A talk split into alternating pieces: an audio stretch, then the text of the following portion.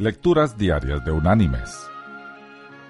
La lectura de hoy es tomada de la primera carta escrita por el apóstol Pedro. Allí en el capítulo 1 vamos a leer los versículos desde el 14 hasta el 16. ¿Qué dice? Como hijos obedientes, no os conforméis a los deseos que antes teníais estando en vuestra ignorancia, sino, así como aquel que os llamó es santo, sed también vosotros santos en toda vuestra manera de vivir. Porque escrito está, sed santos, porque yo soy santo. Y la reflexión de este día se llama Cuestión de altura. En una ocasión, charlaban un predicador y uno de esos jóvenes indecisos que buscan la verdad, pero cuando la encuentran no les agrada. Dígame, preguntó el joven, ¿es malo el cigarrillo? ¿Es usted creyente? dijo el predicador. Yo sí, pero todavía fumo un cigarrillo que otro. Oiga esta historia, respondió el predicador. En la Segunda Guerra Mundial, un aviador salió de su base a fin de atacar en determinado sitio.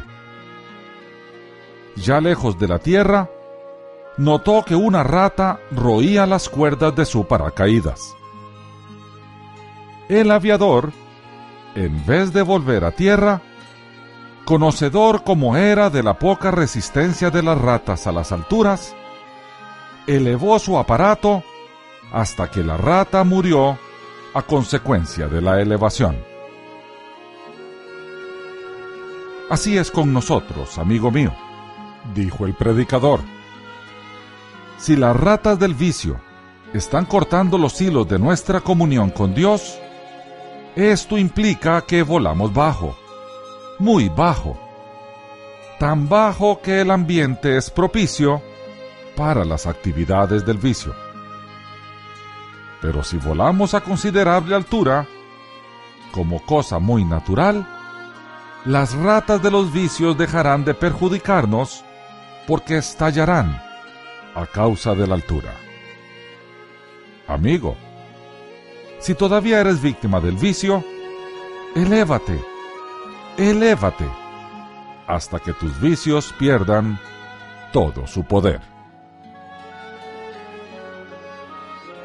Mis queridos hermanos y amigos, la vida en santidad, a la que Dios nos ha llamado, es para nuestra conveniencia no para la de Él. No importa cuál vicio nos tiene atados.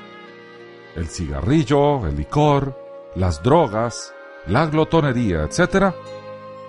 El punto aquí es que es perjudicial para nuestra salud y para nuestra familia.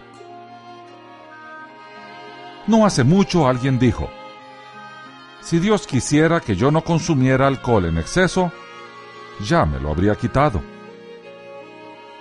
Eso es evadir nuestra responsabilidad de usar la libertad de decisión que Él mismo nos ha dado y achacarle a Él la responsabilidad de nuestras malas acciones.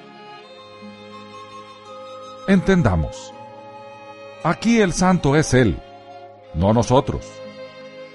Él nos ordena a buscar la santidad nuestro trabajo es esforzarnos en alcanzarla. Que Dios te bendiga.